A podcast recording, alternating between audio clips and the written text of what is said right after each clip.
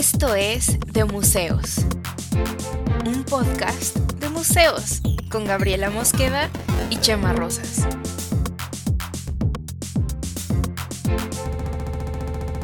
Bienvenidos. Hola, ¿cómo están?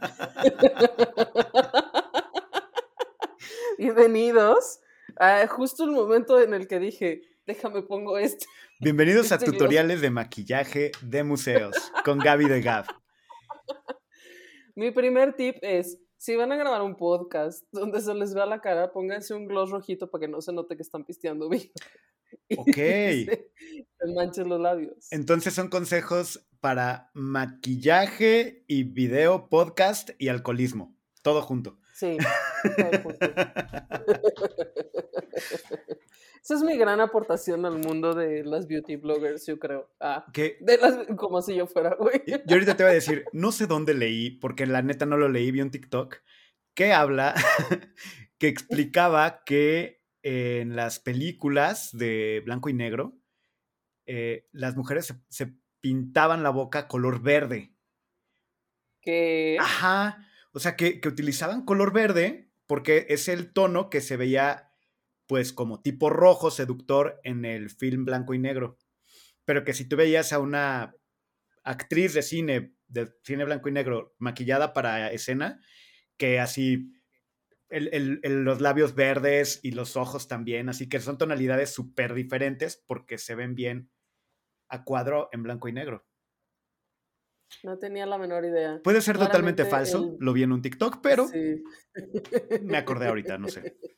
TikTok, excelente fuente de información, Uy. ya hemos dicho en este podcast. Oye, yo tengo un buen rato sin meterme a TikTok, acabo de caer en la cuenta, ¿eh? Como meses. Yo, yo no, no. Este, digo, ahorita estaba pensando, ¿a qué hora fui al baño? Yo estaba hace ratito.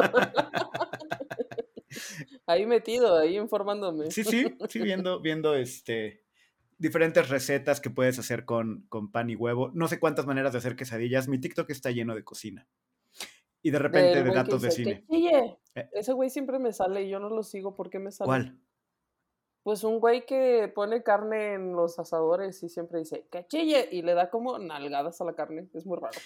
Creo que ya sé cuál dices. Y sí es este cuate como de, ah, sí, vamos a desayunar. Y entonces sacas un sirloin y ándale, pa. Es como, güey, venga.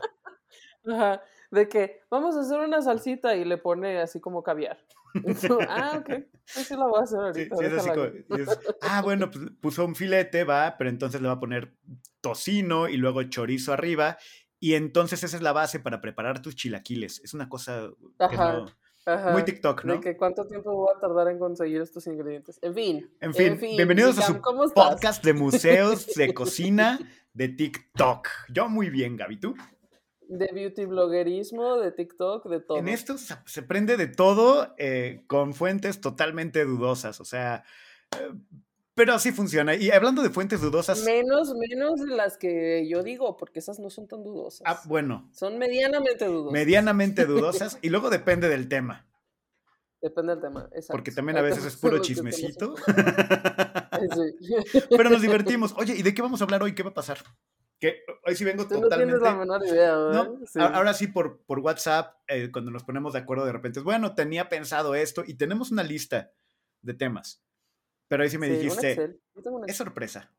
Y yo dije, Pues sí, es sorpresa y no, porque sí estaba planeado, pero. Pero eh, no me voy a acordar, entonces va a ser no, sorpresa. exacto. Me encanta. Entonces, hoy vamos a hablar de una cosa muy interesante, que es lo, el, el concepto original múltiple. O sea, una cosa puede ser original y puede ser igual a varios diferentes originales. Y esto no sucede eh, en, una sol, en un solo ambiente del arte, ámbito del arte, sino en varios. Entonces, vamos a hablar un poco de eso. Y, eh, y yo creo que Ok. estaría bueno poder entender cómo funciona eso e inclusive cómo eh, permea en la actualidad en cosas como los NFTs. Wow. Ok, entonces vamos a hablar de original múltiple y cómo permea hasta en cosas como los NFTs. Me encanta utilizar este rollo de permea. Este. Me encanta permear. Trasmina hasta llegar a. ¿A ti te gusta permear? Cuéntame. Eh, no, no sé, me parece como cuando hablan de, de estos. Cuando se utiliza el permear en cuestiones como de el concepto permea hasta el siglo XIX, cuando es como, me imagino así, ya sabes, el concepto permeando, así como que Así, siendo así como filtrando por el piso conceptual. Sí, sí, es como cuando dicen, esto que estamos platicando abona a la conversación de... Entonces me imagino el abono, ajá, ¿sabes? Como, no sé, son... Pudriéndose. Sí, sí, sí, sí. Pero bueno, entonces vamos a hablar de la originalidad múltiple. Ajá. Y por favor dame contexto porque no, no sé bien de qué va esto. Te puedo dar contexto solo si pones el audio del contexto. Ok. Si no, no puedo. Entonces, ahí va. Güey, contexto, please. Ya. ¿Qué vais? Esto es en postproducción. Lo puse en postproducción, no apreté un botón y salió ahorita, contrario a lo que Gab crea a veces que ocurre. Entonces. Cami, ya por un botón. Güey, ¿tú te acuerdas? Es que creo que tú no. No, no, porque tú y yo no tuvimos clases juntos en la universidad, pero Hubo una vez que hicimos, no me acuerdo qué, una, un documental o una cosa que quedó horrible, es, quedó espantosa. Qué bueno que se perdieron los masters de esa cosa, pero bueno, nuestra lógica era que todo se podía arreglar en postproducción.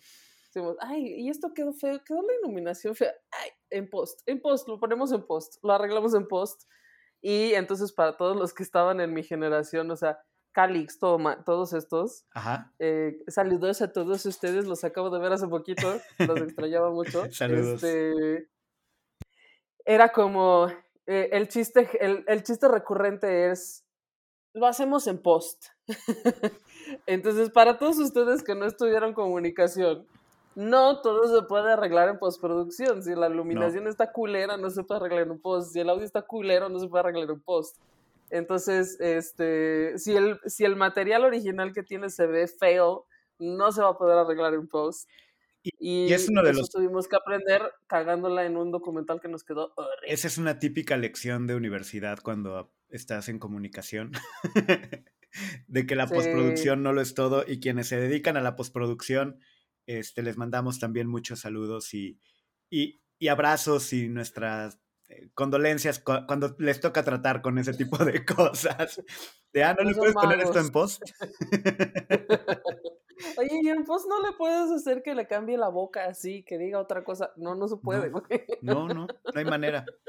Oye, pero ahorita. Pero cada vez parece que se puede más, ¿no? Pero digo, no, de todos modos. No, si tu original no está bien, no vas a poder postproducirlo o sea, tendrías que recrearlo digitalmente y eso ya es otra cosa. No es lo mismo postproducción que CGI, pero, a ver, hablando ahorita de lo que estaba, volviendo un poco al tema de, la, el original múltiple, pues si tu original o tu grabación no está bien, pues por más que lo hagas en postproducción y eso, no va a funcionar. No, exactamente. Eh, en esto, original múltiple es como que hago algo y lo, le tengo muchas copias, pero tengo un máster, como decías ahorita, tengo un original. ¿Cómo funciona? Pues mira, original múltiple es un concepto que aplica a muchas cosas del arte porque eh, hay varios diferentes formatos que tienen originales múltiples, pero en esencia es toda la gran variedad de grabados. Grabados, o sea, hay muchos diferentes tipos hay grabados que se hacen en, en este, salitografía, que es litos piedra. Yo sí entré a mi clase de etimologías. Este, se hacen en una, en una placa grafos de, piedra, descripción. grafos de descripción. Los que se hacen este, las serigrafías, los, las que se hacen en placas de metal, que son este, buril, eh, los que se hacen también en placas como de... Ay, ¿cómo se llama este material que es como vinílico. Mm. Eh, vinil. O sea, como los sellos. Pues no. Mm, más o menos. Como goma, ¿no? Como hay una, hay una que es como una goma especial con la que hacen también algunos grabados. Sí, es como una goma. También con eso se hacen grabados. Este, o sea, hay una variedad de grabados, no sé, como 15 tipos diferentes de materiales con los que se hacen grabados. Todos estos son, producen originales múltiples. Y las esculturas, principalmente las esculturas, producen muchos originales múltiples. Que, Y- que a ver, eh, por eso que me estás diciendo es que original múltiple no es que hay muchas copias, es que cada una de las que ves son un original, Exactamente. no que sean como La fotografía también son originales múltiples. la, la fotografía análoga. Y la digital ¿También? ahora. Ujú, ujú. O sea, un copy-paste es un original múltiple. No, cuando son, por ejemplo, impres- impresiones. Ah, ok, la impresión es el... La impresión es un original, cada impresión es un original, pero no, o sea, en la fotografía digital, pues el original es el archivo digital. Pero no tendría la impresión que hacerle el artista para que sea un original múltiple. Exacto. Porque si no, yo la imprimo Ahorita, y ya. ahorita vamos a Ok, ok, ya, perdón, me estoy adelantando, pero a ver. Pero bueno, pero está bonito esto para hablar también un poco de la historia de los grabados. Los grabados ahora mm, parecen como un arte menor. Eh, de hecho, muchas veces se entiende como un tipo de labor preparatoria, quizá, o que tiene ciertas aplicaciones muy específicas. Eh, inclusive muchas veces este, se cotizan en, menor, en menores rangos de precio, porque este, pues porque se entiende muchas veces que justo por esta cosa de la reproducción puedes tener eh, muchos diferentes, no, muchos iguales de, que son todos originales, de una sola obra, ¿no? Entonces, en el mercado del arte se valora con mayor, este, o tiene mayor valor aquello que es como solo único. Solo, solo existe uno de esto, solo se- existe este formato en este tamaño, en este tal, y por eso vale tanto, ¿no? Claro. Es un poco la misma lógica que los NFTs, ¿no? Lo que les da el valor es que solo hay uno, que la gente lo quiere y así. Pero es raro porque es solo hay uno, aunque es parte, tiene que ser parte de una serie de muchos igu- iguales, ish, pero que tienen algo distinto. Es lo que he notado, Sí, ajá. ¿no? Sí. O sea, que, que es como, ah, tengo un changuito, bla, bla, bla, la verdad no sé, pero hay unos que son unos changuitos. Y es, ah, este es el de la gorra rosa. No manches que tienes el de la gorra rosa, el, el mío lo tiene amarilla. Pero es la misma también gorra, solo es digitalmente el... poquito que se llaman Invisible Friends, Ujú, que, o sea, que solo son como, como la ropa, no se ve, no hay un personaje, no hay una cara, no hay un cuerpo ni nada, son solo como la ropa flotando. ujú. Y son así como el bombero, el beisbolista, el no sé qué. Sí, pero te puede tocar el bombero amarillo y el bombero rojo. O sea, solo le cambiaron el colorcito Ajá. y ya es como, wow, pero Ajá. tienes un original de los Invisible Friends.com. Sí, ajá. Sí, Pero bueno, la historia de los grabados, la historia de los grabados es amplísima, es viejísima, es este, por eso me interesaba un poco platicarla, ¿no? O sea, grabados existen como desde Mesopotamia. Eran Mesopotamia, Mesopotamia. Siento que estoy hablando como de las clases de historia de la primaria. sí, me pensé luego, Pero luego. tal cual, sí, pues. tal cual. Eh, La clase de historia de la primaria, pero además Mesopotamia y China. O sea, las dos estaban en, en esta, en esta tradición de los grabados antiguos. o clases de historia del arte en secundaria, no sé si te llegó a tocar. Que Yo no tuve historia No. del arte en secundaria, güey, no. eh, tal cual, yo llevé una materia que era historia del arte y Sí, yo no. ¿Yo por qué no llevé? Yo hubiera, yo hubiese querido, yo creo. a- acá, mira, realmente llevábamos un libro como estos que tenías de historia o de ciencias sociales, pero era el libro Historia del Arte, tal cual de Santillana, creo. Ujú. Este, y la maestra que nos lo daba, pues básicamente iba siguiendo el libro y ya sabes, este, digo, gracias a esas clases y a, y a ese libro, eh, conozco la diferencia entre el estilo dórico, jónico y el corintio. Ya, bueno, Puedo identificar un no sigurat. Ahorita que decías de Mesopotamia, cuáles son sus características, bla, bla, bla. Como muy así de, de lo básico. Y tal cual empezar hablando de, ah, sí, desde Mesopotamia es como, ah, tal cual, así me llevaste a las grafiquitas de, de, de sigurats y así cositas de, de mi librito de historia del arte de primero de secundaria. No sé por qué es una materia que ya no se da o qué, o qué pasó, pero yo llevaba Pues esa. no materia. sé, no, yo no llevaba historia del arte, yo más bien llevaba artes plásticas.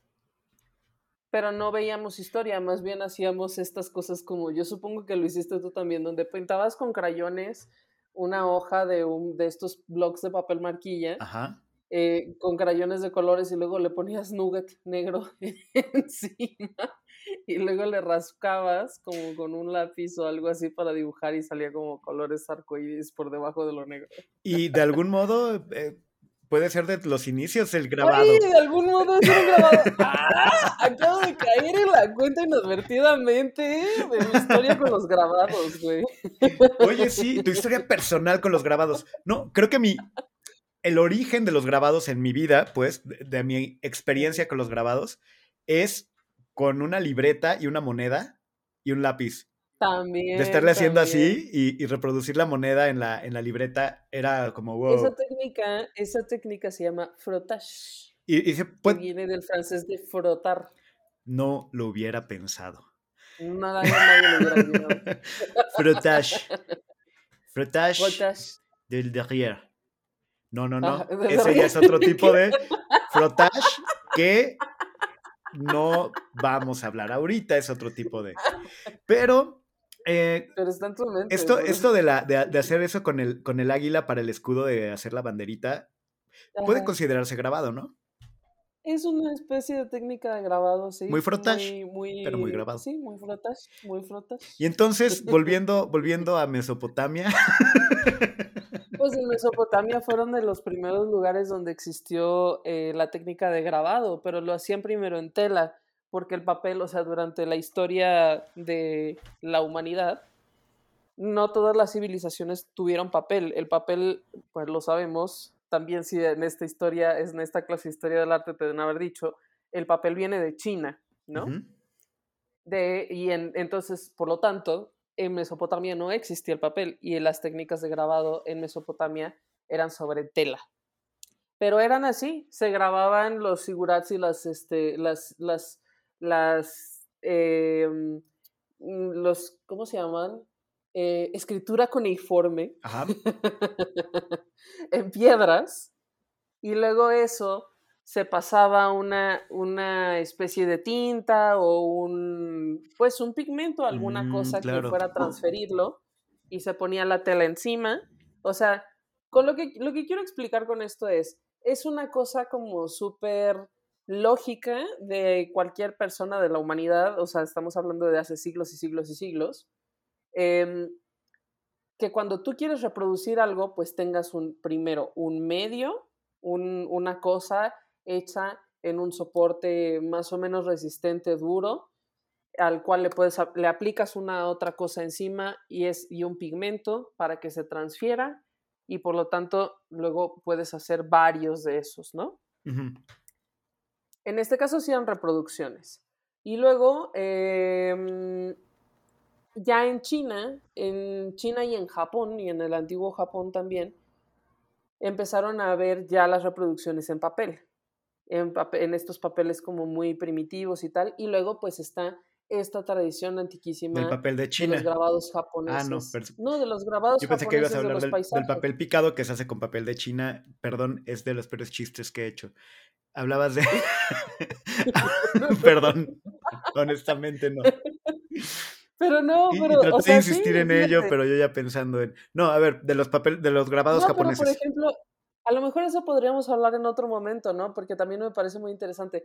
Cosas que pensamos que son muy mexicanas, por decirlo de algún modo, en realidad no son mexicanas para nada, ¿no? O sea, la hemos adoptado y, e, e- e internalizado tanto al grado de que parecen elementos identitarios como el papel de China, como el papel picado, que claramente no son de origen 100% mexicano. Pues no, ¿no? Pero, pero lo hacemos con papel de China y todo el mundo sabe, ah, mira, para el Día de Muertos México. consíguete papel de China porque es una tradición bien mexicana, obviamente. Ajá. Pero bueno, los grabados japoneses, perdón. Los grabados japoneses, estos grabados se llamaban ukiyo-e o algo. Ukiyo, ukiyo-e. Creo que lo estoy diciendo bien. Pero nunca sabemos en este podcast si estoy diciendo bien las cosas. Las, las pronunciaciones, sí. las pronunciaciones. Entonces, eran estos grabados de paisajes en los que eh, son como muy delicaditos, tienen muchos colores, con lo cual implica, por ejemplo, si tú tienes un grabado y tienes un rojo Eso implica que pusiste un rojo ahí en la piedra y luego encima y luego lo sacas. Y luego pones otro color y luego encima lo pones otra vez, el mismo, y que mache con, ¿sabes? Para que no te vaya a quedar así todo. Eh, y luego pones otro color y así. O sea, es una técnica como súper delicadita de, como todas las cosas luego que hacen los japoneses como de con el tiempo y con la dedicación y así. Claro, que es parte de una filosofía de, del arte, del artesano y de la filosofía de vida como parte de lo que están haciendo. y de la personalidad de, la idiosincrasia japonesa y bien identitario y todo. Que este proceso que comentas es pues muy similar a la serigrafía el proceso de los colores, tal cual. Exacto, eventualmente aterrizaremos en eso, pero sí. Entonces, bueno, esto para poner el contexto. Esto es el contexto, ¿no? Entonces, ¿qué pasa con la idea? O sea, el hecho de que tengamos esta idea de que un original es un original es una cosa conceptual más que nada. O sea, porque yo podría, si yo fuera pintora, hacer tres cuadros iguales. Misma técnica, mismos colores, misma temática.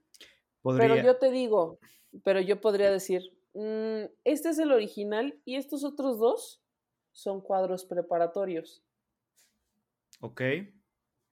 Entonces realmente es conceptual, realmente es algo que determina la autoría de, lo, de quien lo está haciendo pero lo determina la misma persona que lo está haciendo. Pero, a ver. En el caso de Aunque tú seas la artista y estás haciendo dos cuadros y tu intención es hacer dos cuadros igualitos o tres, digo, podrías ser una máquina de pintar, pero te van a quedar igualitos, idénticos. Cuando nos metemos hasta en cuestión así de, ah, mira, este trazo o sea, no depende incluso del cuánto café tomaste en la mañana que hiciste este trazo, que hiciste este otro trazo, que pueda haber diferencias, tal vez no eh, sustanciales, pero sí que con tu lupita puedas ver, mira, son dos cuadros diferentes y esta es de la etapa de Gab pre-café y esta es de la post-café y por esto se puede notar que este es un cuadro preparatorio porque eh, está luego, luego después del secundario, que es el otro. No sé, qué, qué, o sea, de todos modos serían diferentes porque lo hizo el artista de su puño y pincel, ¿no? Sí, pero también, o sea, a lo que voy con esto es, la originalidad de la autoría la determina el artista. O sea, yo podría presentar eso mm, como un tríptico con tú yo podría, o sea, si yo hubiera hecho tres cuadros en teoría iguales, ¿no? Y quisiera presentarlos como un tríptico, justo para ejemplificar lo que tú dices, las pequeñas diferencias que suceden en el trazo de si tomaste café o no tomaste café o lo que sea, em, eso sería todo una obra original. Pero si yo a esos mismos tres cuadros digo, no, no, no, estos sean los dibujos preparatorios, estos sean trabajo, obra preparatoria, y el original es este, pues ese es el original. Porque yo soy la artista y yo digo que es ese. Sí. Ok. Sí, entonces, conceptualmente, eh, o sea, ya eh, esto para establecer cómo, cómo entendemos la autoría y la originalidad, ¿no? ¿Qué es original? ¿Qué es lo original? pues es algo emanado de la mente creativa y del trabajo artístico de una sola persona. O también puede ser un colectivo de artistas. Hay artistas que trabajan juntos, que tienen obra en conjunto y tal. Sí, y ya metiéndonos en el valor de la obra, es un volado que puede ya no depender del artista, porque me imagino que un cuadro preparatorio de eh, la Mona Lisa puede tener un valor enorme este, y a lo mejor hasta ser más codiciado que la misma Mona Lisa, porque esa ya está ahí y todo, pero esta es donde se ve exactamente la identidad de la Gioconda. ¿Sabes? O sea, ese tipo de cosas que luego pasan en los documentales. Sí. Y hace poco hubo una noticia más o menos así, ¿no? O sea, no era como que hubieran encontrado un, un dibujo preparatorio de la Mona Lisa, pero sí era como encontraron un cuadro perdido de Da Vinci que en donde se ve la estructura de trazos y el no sé qué, y es un dibujo, que, que en el que se avisora el porvenir de, ah, ¿sabes? Posiblemente el cuadro más revelador de Leonardo da Vinci demuestra Exacto. todos los misterios que su obra original no pudo. Sí, todo eso. Y Todos estos que, que ese, este documentales como cuadro del no tenía que salir a la luz. Claro, sí, sí, sí. Entonces, eh, establecido esto, que la autoría y la originalidad son conceptos, o sea, no son, no están establecidos, pues, no están, no es, es movible, es, depende del tipo de obra, depende de, de, mm, de las épocas, de la intención de los artistas, de un montón de cosas. Entonces podemos entender, por ejemplo, cuando alguien hace un grabado, este grabado es no el original, o sea, los originales, o sea, me voy a explicar. Un grabado, lo dijimos a- al principio hablando un poco de la historia, pero los grabados se hacen como dibujos de algún modo en placas. Puede ser una placa de metal, puede ser una placa de este material que no me acuerdo el nombre, si me acuerdo más adelante se los diré, este material como viniloso. Este, mm, puede ser una placa de madera también, puede ser una piedra, lo que sea. Hay muchos diferentes, ¿no? Y hay muchas técnicas diferentes. Hay unas técnicas en las que con, con una puntita, una gubia o un lo que sea, sacas, eh, haces el como negativo, pues, o sea, sacas, sacas, este, ahí, Lo que sobra. estoy un poco, lo que, so- pues sí, o sea, lo que dibujas allí va a ser el negativo, porque cuando entintes va a quedar el positivo. Y hay otras en las que es al revés. Trabajas, digamos, sobre el positivo y cuando entintes te va a quedar el negativo. Pensando en si quieres, mm, yo que sé, hacer un grabado de un rostro.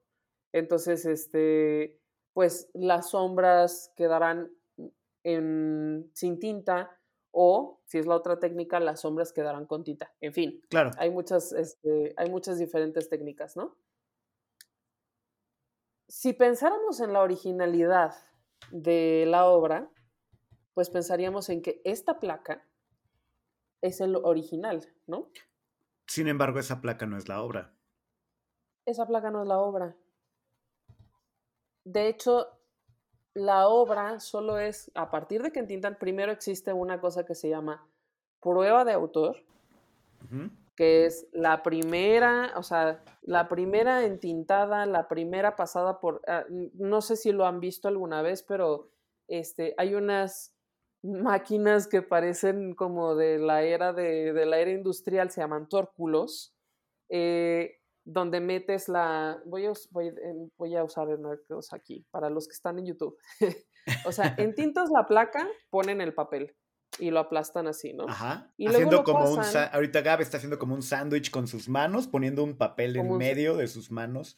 Y entonces Ajá. lo de en medio es el, el- el papel. O sea, La placa con la el placa papel. con el papel. Ajá. y esto tiene un, como un suelo, digamos, ¿no? Entonces, el tórculo lo que hace es, es una, que es como una rueda, es una cosa súper mecánica, como súper antigua. Es un rodillo. Lo va pasando, es un rodillo exacto que lo aplasta con fuerza y entonces va pasando así, chun, chun, chun, chun, chun, chun, chun, hasta que sale y la presión que ejerce el tórculo entre, o sea, contra la placa, el papel y demás, es lo que hace que eso quede completamente fijado, se- la, la tinta quede completamente transferida en el papel, sale y además es lo que le da como esta, como orillita de donde estaba la placa, que es un pequeño borde, este... Y esa es, ese es el- la herramienta principal como de los, de los grabadores, ¿no? Pero bueno, la primera, primera, cosa que ajá. se... La primera es la prueba del autor. La segunda, y ya, y ya, ya que el autor la ve, y de hecho le ponen, le firman, en lugar de poner su firma, ponen P, diagonal A, prueba de autor. Y luego el autor, el artista, determina cuántos de estos grabados puedo tener o quiero tener.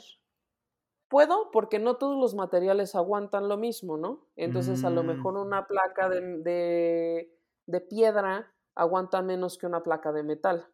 A lo mejor una placa de este material, que no me acuerdo cómo se llama, este, aguanta menos que una de piedra que una de metal. Y así, ¿no? O una de madera, conforme la vas pasando y se va aplastando, va perdiendo eh, la... va perdiendo el bordecito de donde, donde está la ilustración, el grabado y demás, ¿no? Entonces, ¿cuántos puedo o cuántos quiero eh, imprimir de cada uno de estos, ¿no? Tomando Y en cuenta que el el- proceso va a terminar desgastando el material y en algún momento no podrán existir más porque ese material tal cual ya no lo podrá hacer o porque yo decido, porque así quise, sí, solo hacer una serie de 40 exacto. porque me gusta el número Sí, cerrado. ujú. Ok. Entonces, el autor decide, de este, yo quiero que solo existan 25. O 40. a esta placa solo le van a, a esta, a esta, o 40. O a esta placa solo le puedo sacar 40, ¿no? Porque eh, más van a quedar como borrosos, ya no, ya no se va a alcanzar a ver. Entonces, el artista decide y como va decidiendo, le pone también a los, a los grabados, le pone uno de 3, o uno de 40, dos de 40, tres de 40, 35 de 40, y así, ¿no? Ajá. Entonces, lo que significa, si ustedes lo alcanzan luego a ver en algunos de esos grabados, los grabados normalmente están firmados y dicen al ladito uno de 3, uno de 15, 3 de 24, 15 de 40. Eso significa, esta es la quinceava impresión que se hizo, la quinceava pasada por, le- por el tórculo que se hizo de una serie que el autor determinó que iba a ser de 40. El autor intenta ponerle la misma cantidad de tinta en cada pase, intenta más o menos igual, aunque cada uno va a ser Levemente. diferente. levemente diferente. Pero todos estos son originales. Y todos, en teoría, tienen el mismo valor. Ok, lo que me acabas de decir es básicamente cómo se imprime el dinero. pues sí. En teoría, un billete sería un original múltiple, ¿no? Mm, Sí, no, porque lo- el dinero está basado en un concepto de. En una placa de titanio grabada que pasan por papel moneda y tiene Sí, una no, numeración me y una refiero- serie. Pero me refiero a el dinero no, el dinero no tiene valor en sí mismo, o sea, el papel no tiene valor en sí mismo, porque no es una hora ni nada. El dinero está, eh, el dinero tiene valor porque existe el oro de en las bodegas del Banco de México o algo así, supongo, ¿no? Ah, no, sí, claro, digo, el, el valor de tu billete no depende de lo que diga el autor. Exacto. Pero, pero yo aquí estoy viendo, y me gustaría tener uno de ajolotito porque luego esos valen más. Mira que luego pasa como el ajolotito Güey, yo jamás he tenido un billete del ajolotito. y son cotizados y valen más de 50 pesos porque todo el mundo quiere tener un billete de ajolotito. Puede pasar entonces. Es, Podríamos decir que El entonces el billete vi- del ajolotito es un grabado medianamente cotizado. Más o menos, sí, porque no está impreso ya en las técnicas de grabado, ya son como de plastiquito, ¿no? Bueno, sí, sí es cierto. Pero antes cuando eran de papel, sí. Bueno, todavía algunos de papel, los de 500. No, ya ningunos de papel, todos son de plastiquito. ¿no? Sí, los de 200, ahorita estoy viendo uno, si es papel moneda todavía. El de 200 ¿Sí que es tengo aquí, sí. Sí, pero, Pero sí. son los de Sor Juana. cada vez es pero más- también ya los van a cambiar por plastiquito, ¿no? Sí, bueno, este, este tiene a, a, a Morelos y a Hidalgo. Pero sí es ¿Ah, papel. ya no hay de Sor Juana? No, Gap, no, esos, ya- esos son ahora. O sea, porque los de. Benito Juárez vinieron a, a sustituir a, a Sor Juana. No, ya se hizo un relajo con todo eso. Los del Veno. Pinche Veno. Los del Veno. Pero bueno, eh, nada más que, que- bueno, eh, con esto de los billetes sí podríamos decir que un billete de algún modo Y digo, salvo la técnica que ahora con los de plástico ha cambiado, podría ser considerado un original múltiple, nada más que su valor, pues no depende de, la, de lo que diga el artista. Bueno, si creemos que el Banco de México es el artista y determina, no sé, ya podríamos tener una discusión de economía y es un tema del que no sé nada. A menos que tenga un ser, ajolotito pero es que- y lo valoras es que diferente. El Banco de México no se identifica a sí mismo como artista, no. se identifica a sí mismo como la entidad eh, de, de monetaria de México. Pero es curioso cómo un billete puede agotarse por su valor estético. Güey, yo me acuerdo, hace, hace muchos años, muchos años, ah, Uf, uf, uf, uf, ¿cuántos años? Uf. de Argentina. Y en Argentina había un, pro- un gran problema, un severo problema de que no había suficientes monedas circulando en, en el país. Y había cosas para las que específicamente necesitabas monedas como pagar el, el camión o así. O sea, no podías pagarlo con billetes, tenías que pagarlo a huevo con monedas. Y entonces nunca había suficientes monedas, nadie te quería dar monedas, eh, te daban cambios, solo buscaban como darte billetes. O sea, era un, pro- era un problema muy serio. y yo me acuerdo que existía alguien, o sea, alguien me contó, y dijo, pues yo colecciono monedas.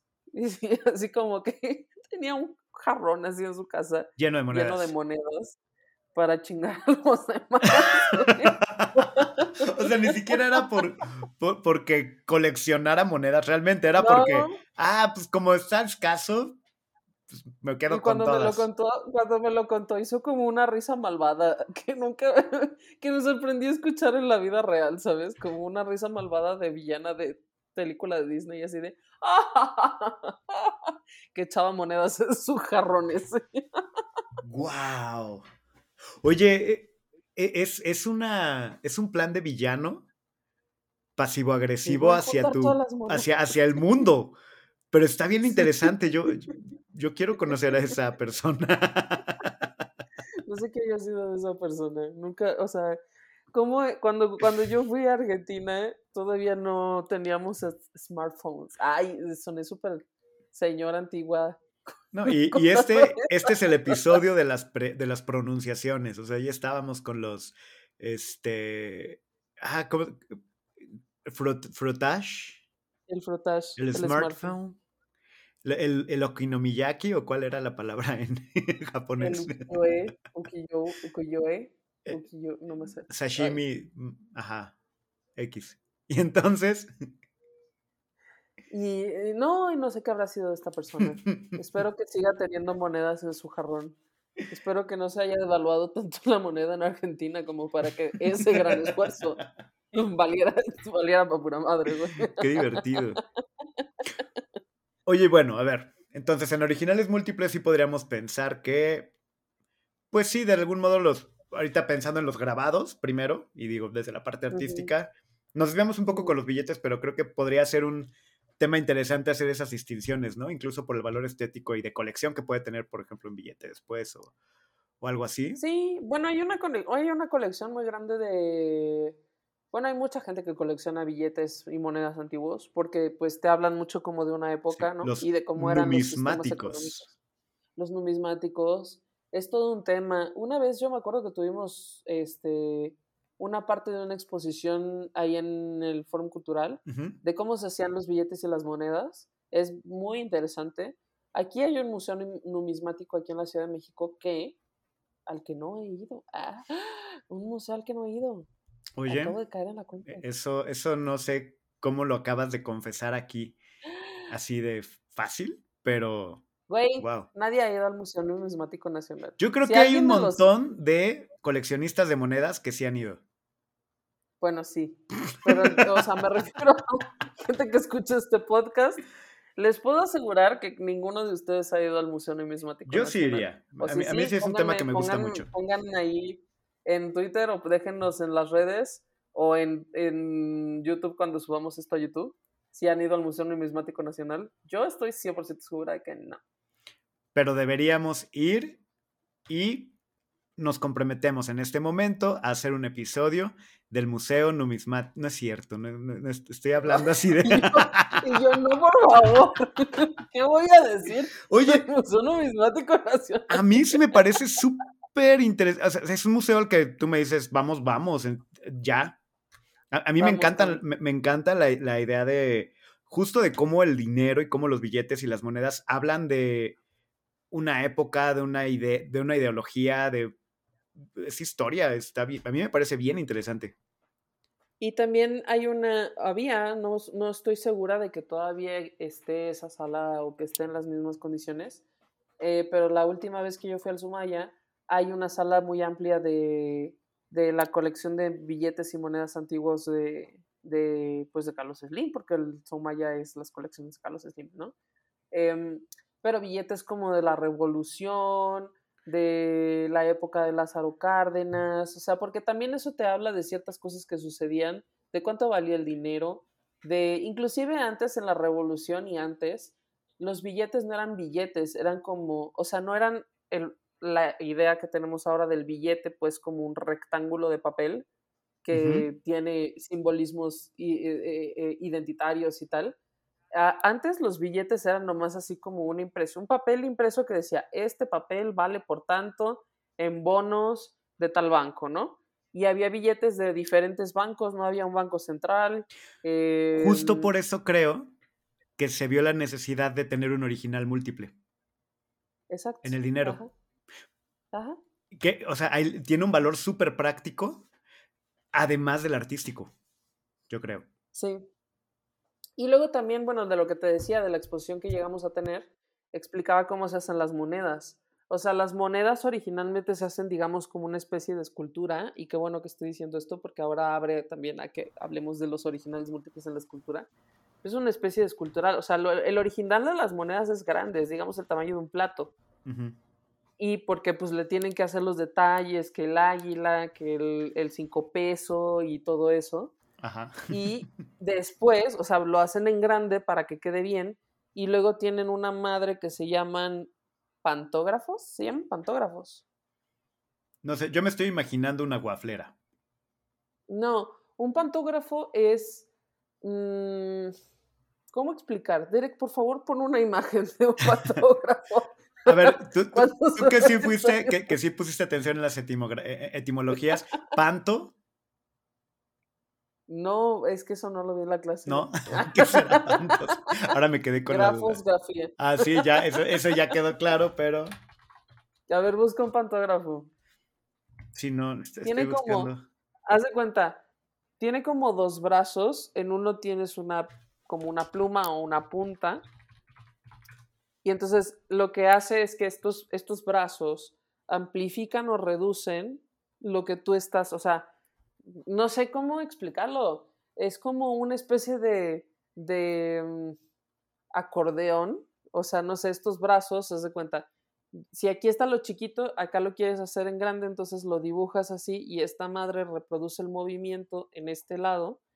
Y entonces lo que está chiquito aquí lo reproduces en grande y viceversa. Lo puedes hacer también de grande a chiquito. Entonces las monedas originalmente se hacen pues así grandotas en tamaño plato y luego las reproducen en este en chiquito para que quede el, el molde, el vaciado pues con el que se prensan los metales que producen las monedas que usamos todos los días para pagar el pitch parquímetro.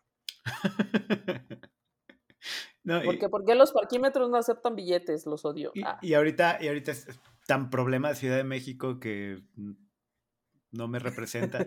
Este, Sí, es cierto.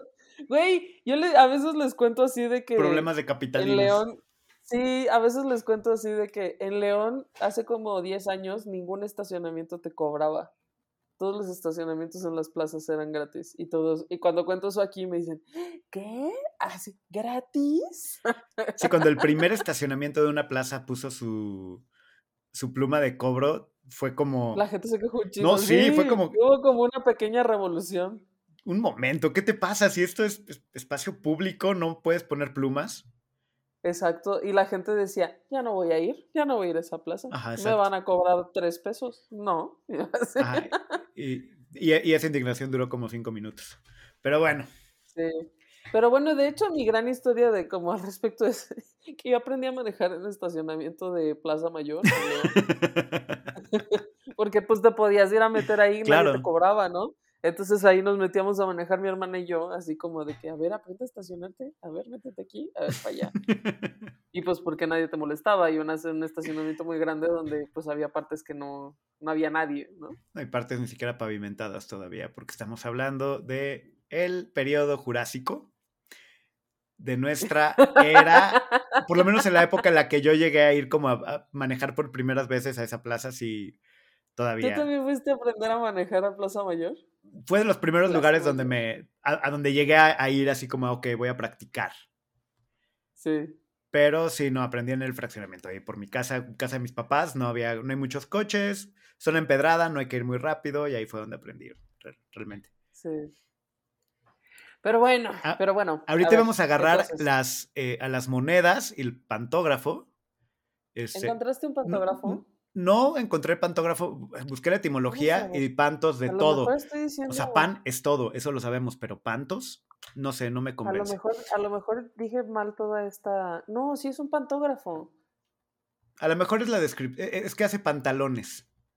Es, la descripción de busca los... pantógrafo en, en, en Wikipedia y estoy yo viendo un GIF que hace un corazoncito así, que exactamente explica lo que te estoy diciendo, que tiene un brazo que amplifica las cosas y que luego es- también lo puedes hacer de grande a chiquito.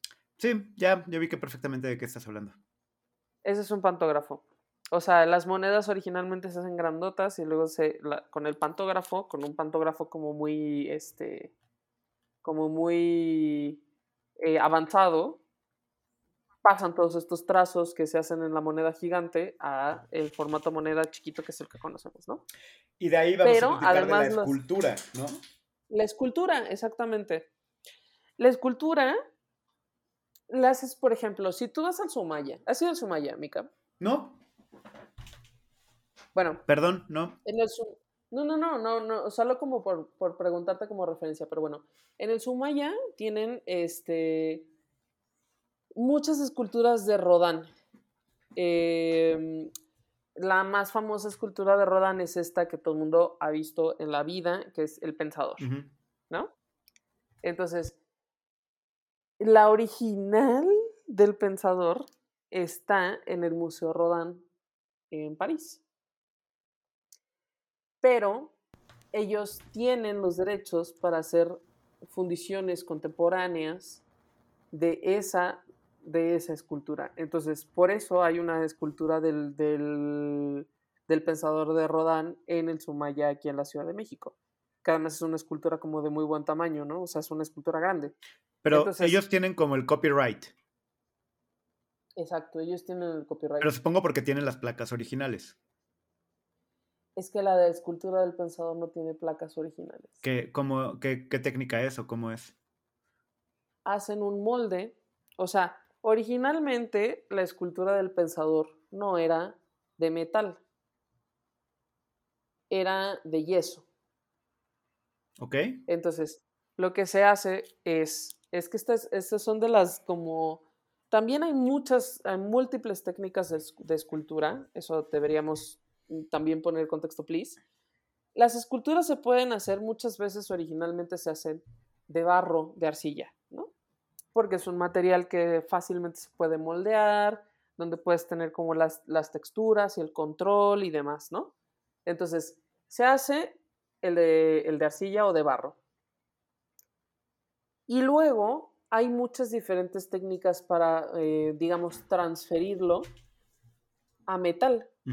Entonces, tú pensarías que el original original es el de barro, pero no necesariamente. Entonces, Igual que pasa con el grabado. Igual que pasa con el grabado, no es la placa el original, ¿no? Entonces, pero sí es ese el que Rodán trabajó ahí con sus manos, o bueno, con un taller que tenía también él mucha gente a cargo, y además que Rodán era, bueno, y en- entrando un poquillo a la biografía de Rodán, pues era como, esencialmente muy miope, no veía nada bien, que esa es la razón por la que sus esculturas pueden ser como muy ex- expresivas. Pero este, pensarías que es la, eh, eh, la escultura original es la de barro y no lo es, ¿no? Esa de hecho no sé si exista, muy probablemente puede ser que se perdiera, porque es un material con, un nivel de degradación como mucho más eh, amplio ¿no? Claro. que el metal. Entonces, se hace la de barro. A la de barro se hace un molde, se le encasqueta, se hace un molde. Pensarías, bueno, entonces el molde es el original. No, ninguno de estos dos es el original. Y ese molde sirve para hacer fundiciones de metal posteriormente, ¿no? Entonces, ese molde existe, sobre ese molde se hace un vaciado en bronce y demás, y entonces tienes otra escultura, Pero una escultura, y es original. a ese molde, un día están haciendo una escultura y a alguien se le cae un... ah, se equivoca y se rompe el molde. Ya, no hay más. O todavía es como tengo el copyright, ah, pues puedo juntar el molde y de todos modos hacer otro pensador porque pues para otro museo. Pues sí, si tienes los derechos puedes, sí. Aunque ya Y no si sea el a lo molde mejor Todavía original. existe la de arcilla, sí. Aunque a lo mejor todavía existe la, si todavía existe la de arcilla, puedes hacer otro molde. Pero si no, y simplemente, digo, porque ahorita puedo tener un mapeo digital muy bien hecho de la escultura, exacto. con Puedes cada uno de sus detalles muy bien escaneado. Y a lo mejor lo imprimes en 3D. Sí, y a partir de ahí puedo hacer un montón de moldes. Ya lo imprimes directo en látex, pon tú, o en alguna cosa directo para hacer un vaciado. Y si tengo la licencia, te vendo múltiples originales en Waldos. Pues sí, pero justo por eso cuidan a quien se lo venden, ¿no? Claro, sí, pero podría. Podría, podrías, pudieses, si quisieses. Sí. Entonces, las esculturas que están en el Soumaya son así. No las hacen nada, no las hacen menos originales, ¿sabes? Son fundiciones contemporáneas. O sea, Los, son fundiciones que se hicieron por encargo cuando decidieron que iban a hacer el Sumaya. eh, y entonces dijeron, queremos el pensador, queremos la puerta del infierno, queremos... yo lo siento un poquito trampa. Porque. Pero no es. No, o sea, no, porque pues te creo, ¿no? Y va, pero ¿a, a qué voy? si la originalidad depende del artista, qué chiste que el artista diga, ah, yo certifico ahora a esta organización que me va a sobrevivir por muchos, muchos años para que siga haciendo mis originales. Pues ¿Me sí, explico? O sea, sí está un poquito así como- El artista no va a vivir para siempre, ¿no? Pues, y por eso sus originales se acabarán. Y, y, y- y ya. O sea, también Sí. te acabaste y, o sea, puedes vivir de tu obra, pero también de que, que las reproducciones sigan siendo originales. Ahí no, es, no sé qué, qué tan... No sé qué pensar de eso, me parece un poco tramposo. Sí, no, porque como ya lo dijimos antes, la originalidad es un concepto. Por eso te firmo un papel que ahora, ah, sí, ahora este garabato es mi original, pero después los garabatados que tú hagas van a ser originales míos y tienes un papel que lo certifica y por eso a 20, 50, 100 años de mi muerte hay, hay alguien que tiene un original recién hecho mío. Sí, pero eh, quienes saben evaluar estas cosas, por ejemplo, saben que una fundición contemporánea del pensador eh, no es igualmente valiosa que una fundición que hubiera hecho Rodin él mismo en la época, ¿no? A ver, sí, mira, yo lo veo como cuando yo estaba en primaria, había era, era, fue hace mucho, mucho tiempo. Y pues la, la fotocopiadora era una gran tecnología para nosotros. Era algo Sí. increíble. Porque, ¿Tú te acuerdas del sistema de copias de la Ibero? Ahorita comentamos eso. bueno, aquí era, era algo que se convirtió incluso en uno de los primeros modelos de negocio que existieron en mi vida, que había gente que sabía dibujar. No teníamos acceso a muchas cosas, pero ya teníamos, o sea, porque... Sí, porque estás contando esto como si No, vinieras de la prehistoria. porque güey. es que parece que vengo de la prehistoria. Sí me siento, sí me siento, No teníamos acceso a muchas cosas. te- tal cual así me siento a veces, porque, a ver, si, o sea, para ver caricaturas, pues solo tenías el 5, ¿sabes? O sea, no había Sí, tele de eso cable. es cierto, eso también fue mi infancia, sí. Y todos veíamos exactamente, la- o sea, todo esto tiene sentido. Todos veíamos las mismas caricaturas porque había tres. Una de esas Sí. tres cari- caricaturas eran los Caballeros del Zodiaco. Güey, a ver, tiempo, tiempo, tiempo. Esto es algo que, me- que siempre le pregunto a la gente. ¿Tú te acuerdas? ¿Tú veías Canal 11? No. Pero bueno, es que, ay, te morías. Es que yo me acuerdo un chingo. Había una que pasaban en Canal 11. Mi mamá nos ponía Canal 11 y nos gustaba. Entonces, había un, unas- un show en Canal 11 que se llamaba Nopo y Gonta. Y era un japonés, pero tenía el pelo chino y tenía como un gorrito así como un champiñón en la cabeza. Y traía unos overoles azules. ¿Por qué me acuerdo con tanto detalle de Yo, yo creo que tuvimos infancias en, en diferentes dimensiones. y luego, o sea, era, ese era, creo que ese era Gonta. Y Nopo era como un champiñón gigante, era como el doctor Simi, pero un champiñón gigante café peludo, güey, que era como su amigo. Y era una cosa muy fantástica porque hacían como, ay, pues a lo mejor por eso soy como soy, güey, porque veía estas cosas que no veía nadie, güey. Y, y siempre le pregunto a la gente, ¿tú te acuerdas que existía esto? O sea, a veces hasta dudo de si esto existía verdaderamente o no lo inventé yo. Yo sí creo mente, que- Pero no, porque mis hermanos lo vieron. Es un fragmento de tu imaginación.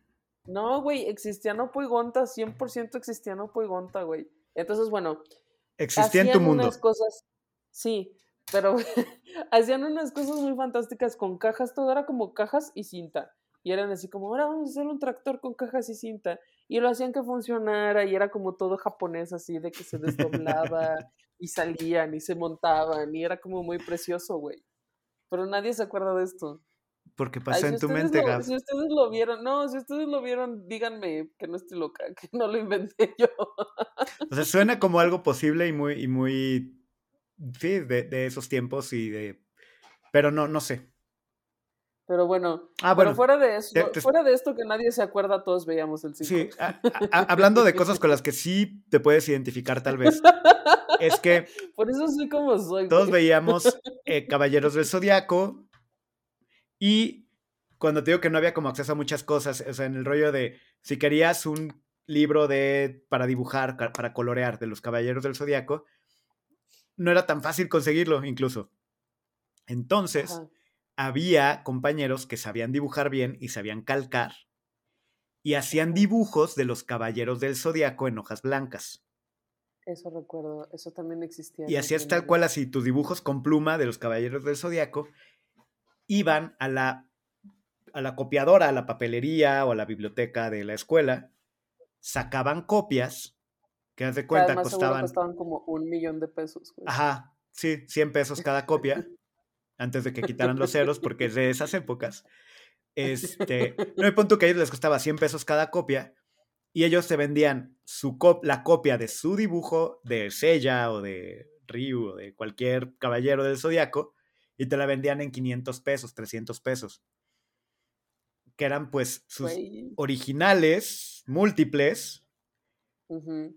De la fotocopiadora, pero empezó a llegar a haber innovación porque alguien descubrió un día que las fotocopiadoras tenían la función de hacer chiquitos los dibujos, o sea, de, de minimizar. Güey, eso a mí me parecía como el culmen de la tecnología, güey. ¿Qué empezó a pasar?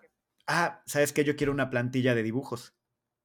Y entonces tenías tus dibujos chiquitos y no tenía nada más especial, sino que eran chiquitos y todo el mundo era como, wow, tú tienes el original copia, chiquitos. pero en chiquito, wow, wow, y eran como tarjetas, ¿sabes? Y, y fue toda una serie de, de- y vaya, y, y los vendían y, y los niños que sabían dibujar y que vendían sus fotocopias eran los que tenían la mayor cantidad de papas y tazos en el recreo. ¿Qué empezó a pasar? Pues yo te compro una fotocopia y la fotocopio yo. Y la empiezo a vender. Eh, piratería. Sí. Mismo dibujo y viene de la misma máquina. Vaya, no es mi dibujo original, pero hablando de los conceptos, no está firmado por el autor y el autor no está Tampoco diciendo que es original era lo original. ¿Eh? tampoco el original era el original, porque el original era el de el que inventó la caricatura. Y entonces, si le empezamos a sacar copia de la copia de la copia de, supongamos que uno de esos cuates que sabía dibujar me dice, no, el único certificado para hacer mis reproducciones es Chema. Y que sí, se- y Ajá. que sí cuenten como originales. Y entonces yo puedo vender sus fotocopias. Pero le tendrías que Sigue sin ser un, original, ¿me un explico? letrerito que dijera, bye Chema. ¿Qué importa? Sigue siendo Ajá. un original. Eso es un poco lo que te digo que me parece. O sea, ya sé que fue como toda una historia kilométrica, Sí, pero la relacioné pero con lo eso. explica muy bien, Y, lo explica muy bien. por eso para mí no tiene eh, mucho el sentido. de la originalidad. Sí, sí, sí, sí. o sea, puede tener. Tiene mucho sentido que el, que el artista determine la originalidad. Totalmente de acuerdo. Pero que determine la originalidad, incluso trascendiendo al mismo artista, yo ahí te diría, ah, le pones mucha fe a un "Oh, certifico que esta organización, porque siento que ahí se pierde algo, no sé. Sí, pero es lo que te digo, por eso no tienen el mismo valor una fundición contemporánea que una fundición este, de la época. ¿No? Y lo mismo, por ejemplo, lo mismo sucede, ahora ya entremos en, aunque ya creo que ya nos volamos del tiempo, ¿no? Ya nos volvemos el Pero tiempo. lo mismo sucede con la fotografía, lo mismo sucede con la fotografía. No es lo mismo, por ejemplo, em, hay un fotógrafo que me gusta a mí mucho que se llama Henri Cartier-Bresson. Cartier-Bresson. Ah, también es de mis fotógrafos favoritos, la verdad. Sí. Cartier-Bresson no es lo mismo, o sea, si tú vas a ver una exposición, ellos están obligados a poner eh, impresión original de Cartier-Bresson o impresión contemporánea hecha por la Fundación Cartier- Cartier-Bresson o Fundación Contemporánea de origen no sé qué. Porque de dónde proviene este original, aunque sean originales múltiples, en qué momento se hizo y quién lo hizo, también determina su propio valor, ¿no? Por lo que tú dices, no es lo mismo que lo haga la fotocopia de la fotocopia de la fotocopia a que haya sido la primera eh, impresión, de la primera calca de lo que se hizo, ¿no? Y más ahora que tenemos tecnología para hacer reproducciones muy precisas. Por ejemplo, de, una, de un negativo de Cartier-Bresson, digitalmente puedes hacer una reproducción tal cual. O sea, aunque ya no tengas el original, y hay quien hay, y puede haber puristas que digan, no, pero no es lo mismo, porque esa sí, pero vas a poder hacer una reproducción exacta. Sí, sí. Inclusive, bueno, pues están los archivos, tú puedes encontrar archivos digitalizados de fotos de Cartier-Bresson en, en internet en buenísima resolución, como para que tú lo pudieras imprimir y tenerlo en tu casa. Pero aquí es justo, este es justo como el meollo de todo, de todo el tema de lo que hemos hablado en este episodio del podcast, es que la originalidad es conceptual no es estrictamente la reproducción material de la cosa, de la obra, ¿no? Es el valor que el artista le da a la obra porque es original. El valor puede, o sea, lo que decíamos, es una de 30, es una impresión de tantas, o es una impresión fotográfica de la técnica de la antigüedad, güey, donde las metías en, en el líquido revelador y tal, y las colgabas en un tendedero y no sé qué. O lo que hoy te da blockchain, O lo que ahorita da que es simplemente ajá. decir, ah, sí, es único. Exacto, exacto. Porque tiene, porque tu changuito tiene una paleta y el otro tiene un cigarro en la misma posición, pero este es el de la paleta, azul. Por lo tanto, sí. Y, y- y tengo un- una secuencia de código que te dice que sí es único y es tuyo. Pero sí, pero bueno, o sea, el, el punto de todo esto era como para mí platicar un poco como eh, eh, esta cosa de la originalidad de la obra, de una obra artística, es, es un ente difuso, es un, es un concepto que no puedes, que no puedes eh, constriñir en este. ¿Por qué ando hoy con muchas palabras? Debe ser Hoy porque- andas muy dominguera en tus permeabilidades y tus constipaciones. Es, En mis alcances. y tus estreñimientos, no, ¿cómo eran los constreñimientos? Eh, Está constreñido. Esa palabra siempre Pero me suena a constipación, ¿sabes? Como a que no puedes ir al baño a gusto. Como Constipation. como que, ah, com- come fibra. Este, porque tengo 12 años y todo lo llevo ahí. Eh, Pero bueno, eso, eso, eso me interesaba que platicáramos, ¿no? Cómo este concepto tan difuso es tan importante para unas ramas muy amplias del arte como la escultura, como los grabados con la fotografía. Y, y yo creo que los eh, hablar de originales múltiples nos daría como para otra hora completa, porque Sí, porque hay muchos ejemplos. hay muchos ejemplos y, y creo que ahora con lo digital eh, sería todo un tema aparte hablar de originales múltiples en, en digital. Y también ahora que ya estamos cada vez más abiertos a la idea de multiverso, yo no Yo sé, no estoy tan abierta a la idea de multiverso. yo sí, y la Mona Lisa de el otro multiverso, si está aquí, ¿sería un original múltiple o no? Chan, chan. Podríamos discutir todo eso. Pero en tu idea de multiverso hay otros, o sea, hay otros Es- Cami y Gab haciendo otro podcast. sí, ¿Y de qué hablan en ese otro podcast? se llama De Numismática. Y se ¡No! dedica. ¡El peor podcast del mundo! ¿Por qué? Sí, es bien interesante. bueno, creo que es hora de irnos. Yo creo que sí es un tema que deberíamos explorar un poquito más después, pero este, se nos acabó el tiempo. Y no sé, Gab, este, pues para despedirnos, tus redes y todo eso. Ah, no, los No, tres no, los puntos, los puntos. puntos clave, sí es cierto. Puntos clave para hablar de numismática. Bueno, el primero ya lo mencionamos, no de numismática, pero el primero ya lo mencioné, ya lo dije. El concepto de originalidad es una cosa eh, difusa, no constriñible. Eh, por lo tanto, conviene entenderla como en su, en En su valor, Ah, en su frotage, en su litografía, en su serigrafía, en su prueba de autor. Claro. Y, y- y el siguiente punto, ¿cuál sería? El siguiente punto es que eh, entender que muchas de las cosas que vemos son originales múltiples. O sea, no hay, no hay una cosa que digas, este es el original original. El original, no, o sea, no, pero es que el original está en tal lado. Pues muchas de las cosas son originales, las que vemos lo son. Inclusive las pinches monedas son originales múltiples, ¿no? Y el tercero, pues no sé, hay multi el tercer punto yo creo que debería ser que hay multiversos más entretenidos y multiversos claramente más aburridos. Entonces, Sí. supongo que este es el, un gran multiverso en el que nos reímos de estas cosas. Yo Quiero- también lo quiero- creo. Quiero pensar, quiero pensarlo. Y, y que si estamos en un asunto de originales múltiples, se siente bonito creer que uno es el original original. ¿No? Yo Como que, 100% soy. como que Ah. eres, como que sí eres la, la certificada y validada por el artista como em, prueba de autor. Prueba de autor. Yo sí soy la prueba de autor. Qué bonito que creas eso. Yo estoy seguro que la Gaby del otro multiverso cree lo mismo. pues sí, seguramente. Y tal vez haya una Gaby del otro universo que sea la artista. Güey, ¿has visto, ¿has visto Community?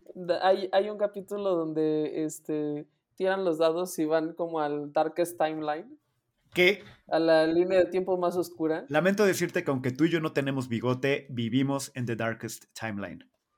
Ay, Y pues después de la pandemia probablemente este es The Darkest Timeline. Después, como si ya hubiera terminado la pandemia, ¿ves? Aquí en esta ciudad ya 100% terminó la pandemia. Creo que ya para el próximo episodio vamos a ponernos bigotes para ser los Evil Gab y el Evil Don Camisa. Pero mientras, ¿cuáles serían las redes y todo esto, Gab? Bueno, pues yo estoy y el equipo, yo y el equipo estamos en eh, arroba de museos en Instagram y Facebook, arroba de museos MX en Twitter y la página web que es de museos.mx, donde vamos a exposiciones en esta línea de tiempo y les contamos de qué van y de qué se tratan y cómo las pueden ver. Y eso. ok, ella es pana y también está de acuerdo con justo eso que acabas de decir. A mí me encuentran en todos lados como Don Camisa o Don Camisa-Edu. Y pues nada, nos vemos luego en este universo o en el otro. Adiós, Mika. Chao, Gav. Bye. Esto fue De Museos, un podcast de museos con Gabriela Mosqueda y Chama Rosas.